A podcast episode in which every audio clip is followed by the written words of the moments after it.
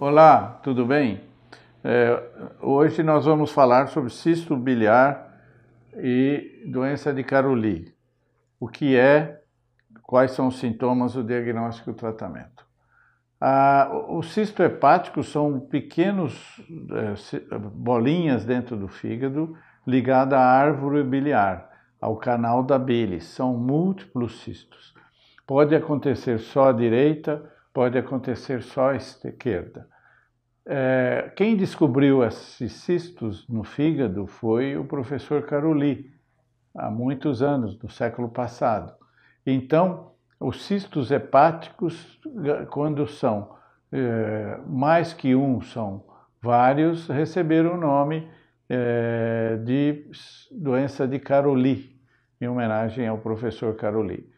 É, se forem pequenos, e únicos e não comprometerem a via biliar principal, o canal hepático ou colédico que leva a bile para o intestino, em geral, é, os sintomas são é, muito pequenos e os doentes não sentem praticamente nada. O que pode acontecer é que se esses cistos forem maiores e tiverem é, associados Há algumas outras que são frequentes alterações da via biliar principal ou forem múltiplos uh, cistos maiores, é a infecção. Então, uh, o sintoma, manifestação principal é que o doente começa a ter febre, sinais de infecção e junto pode ter febre com calafrios, sensação de frio e pode ter também os olhos amarelos o doente fica com icterícia, os olhos amarelados.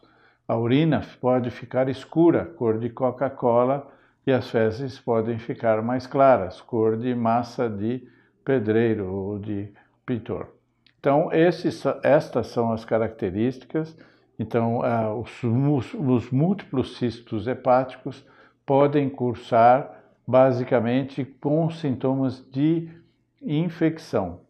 Então, a característica da síndrome de Caroli, da doença de Caroli, são as infecções frequentes, que nós chamamos de colangites. Então, geral, cursa com febre, calafrio, alteração da cor da urina, alteração dos exames de sangue, nas aqueles que se referem ao fígado, bilirrubinas totais, as transaminases, gama-GT, fosfatase alcalina, etc. Então, é uma doença que se caracteriza pelo seu lado infeccioso.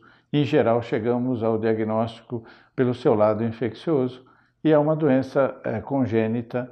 Existe é, uma, um gene que leva à formação dessa doença e também pode ter mais casos em uma família que deve ser investigado.